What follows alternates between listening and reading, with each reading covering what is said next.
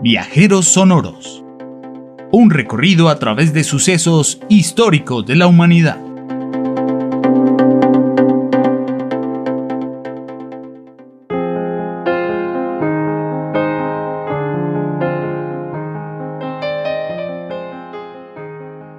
En esta oportunidad, el mediador Jacinto está coordinando un conversatorio sobre memoria histórica, en conjunto con la mediadora territorial del PPP Plazoleta El Rosario.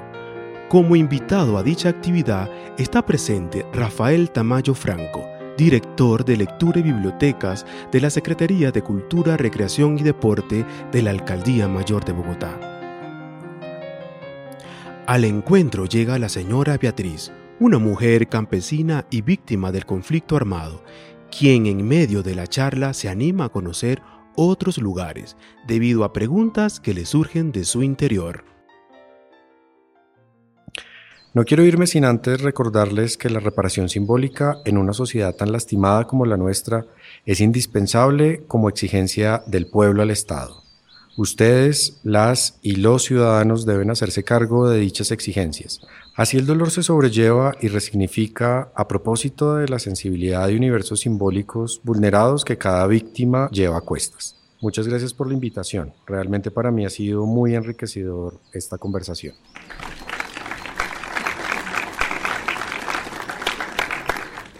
Agradecemos mucho a nuestro invitado Rafael Tamayo y les extendemos la invitación para que sigan participando de los espacios y actividades de lectura al aire libre.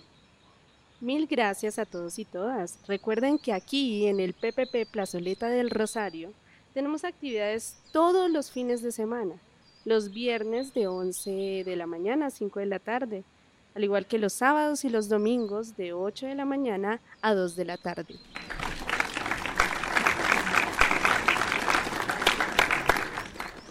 Buenas tardes, Merced. Ay, muy bonita la charla que nos compartieron hoy. Qué pena haber llegado tarde, pero tenía una cita en el médico. Señora Beatriz, ¿cómo se encuentra el día de hoy? No se preocupe. ¿Está bien de salud? Ay, sí, su merced. Fue solo un control del nivel de azúcar en la sangre, pero estoy bien, su merced. Ah, bueno, menos mal, doña Beatriz. Pero, ¿sí alcanzó a prestar atención a la charla? Sí, señora, pues no del todo, pero quedé con algunas preguntas que me gustaría hacerle al señor. ¿Será que su merced me los puede presentar, por favor? Claro, cómo no. Venga, se los presento. Rafael, Jacinto, les quiero presentar a la señora Beatriz. Ella es una fiel usuaria de esta PPP y asiste frecuentemente a las actividades que aquí se realizan. Mire, doña Beatriz, él es Jacinto, el mediador de Biblioteca del Perdomo, y él es Rafael Tamayo, el director de Lectura y Bibliotecas de Bibliored. Hola, su merced. ¿Cómo se topa? Mucho gusto. Un gusto, Rafael Tamayo. Tan queridos ustedes.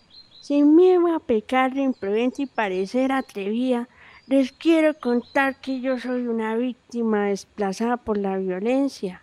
A mi esposo lo mataron porque no quisimos vender la tierrita donde todo lo teníamos. Qué viuda y vendí la finquita por unos pocos pesos. Salí con mis hijos invadidos de miedo por las amenazas y la violencia. Desde entonces he llevado dentro de mí un dolor inmenso y profundo, somesé, del que a mis 75 años no he podido salir.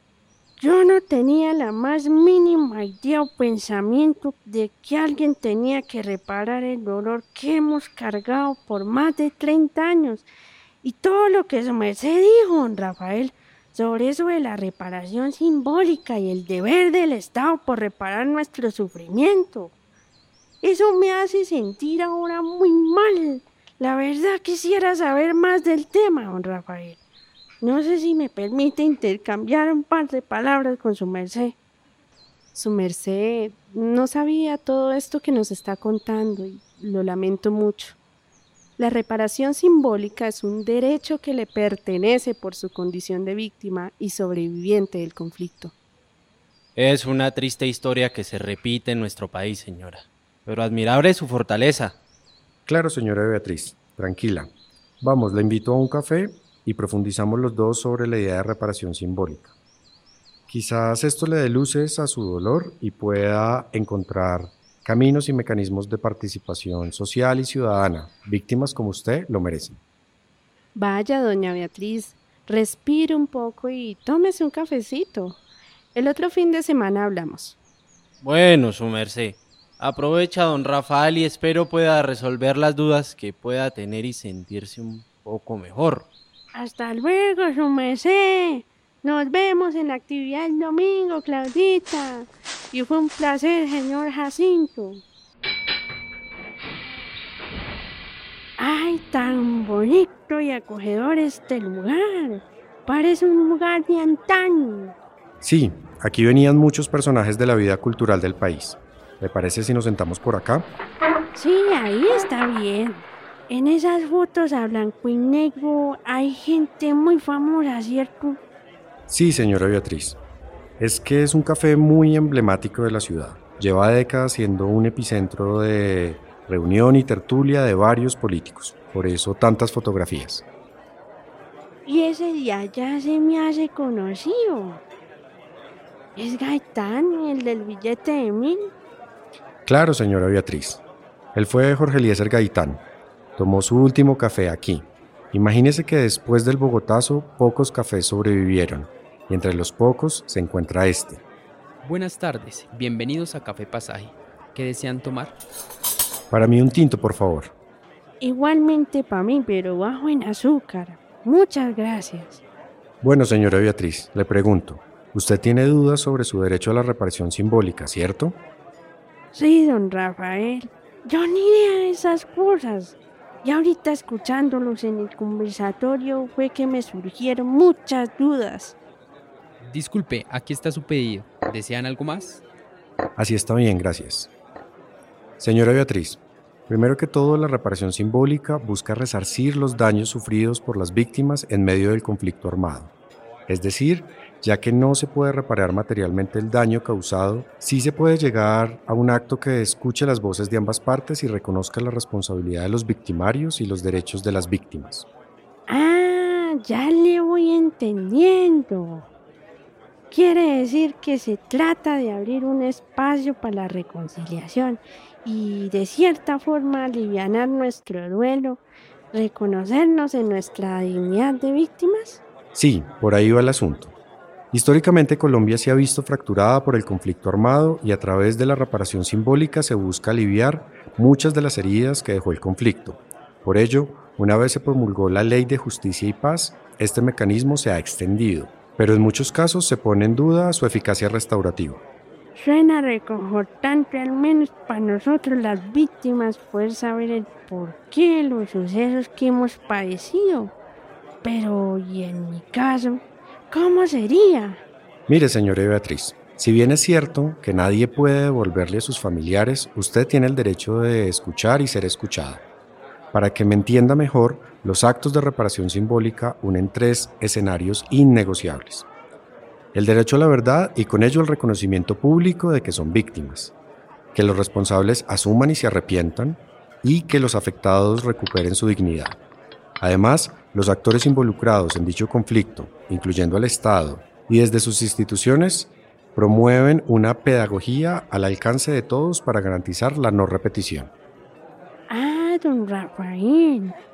Mire que el otro día fui con mi sobrina a un museo y estaban haciendo una exposición de lo que usted me comenta. Y vi ejemplos de diversas geografías del país donde el conflicto hizo estragos, personas y comunidades. Mmm, ya entiendo lo que pasaba ese día. Eso era un acto de reparación simbólica para ellos y de alguna manera les ayudó a sobrellevar el duelo. Es así, ¿verdad? Efectivamente, veo que lo ha comprendido muy bien. Ay, su sé. Le agradezco muchísimo que haya sacado un tiempo para tomarse un tintico y hacerme saber sobre la reparación simbólica que yo desconocía. Señora Beatriz, fue un gusto conocerla y poder ayudarle con las dudas que tenía. Le invito a que pase por el Centro de Memoria Histórica. Allí podrá profundizar más sobre este asunto y también a las bibliotecas públicas, que siempre serán espacios para el diálogo y el encuentro, y por qué no, la reconciliación.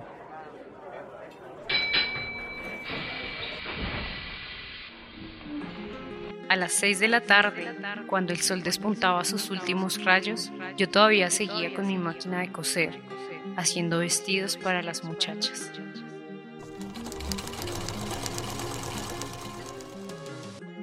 Ese día estábamos con los amigos de la escuela y la vereda a jugar fútbol a orillas de la quebrada.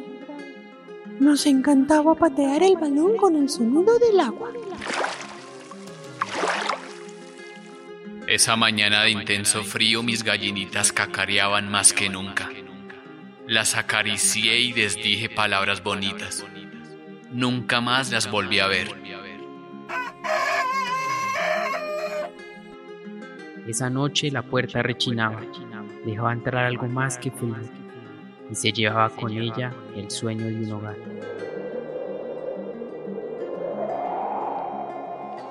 La abuela, como siempre, se dirigía a la iglesia sin saber que al volver ese domingo su vida ya no estaba.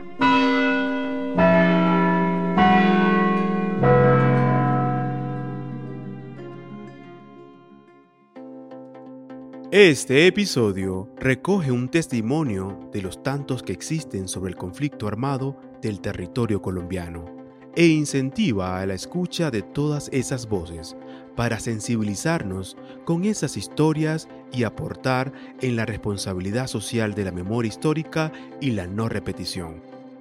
Te invitamos a consultar el catálogo de Biblored en www.biblored.go.co, donde podrás profundizar sobre memoria, paz y reconciliación. Redacción y voces: Livingston Rojas, Wilson Cruz, Jason Rojas, Ramiro Calixto y Claudia Beltrán, mediadores de lectura. Natalia Pulido, auxiliar de biblioteca, y Stephanie Superlano, profesional de servicios con la edición de Arnulfo Ariza, coordinador de la Biblioteca Pública Gabriel García Márquez e invitado especial Rafael Tamayo Franco, director de Lecturas y Bibliotecas de la Secretaría de Cultura, Recreación y Deporte.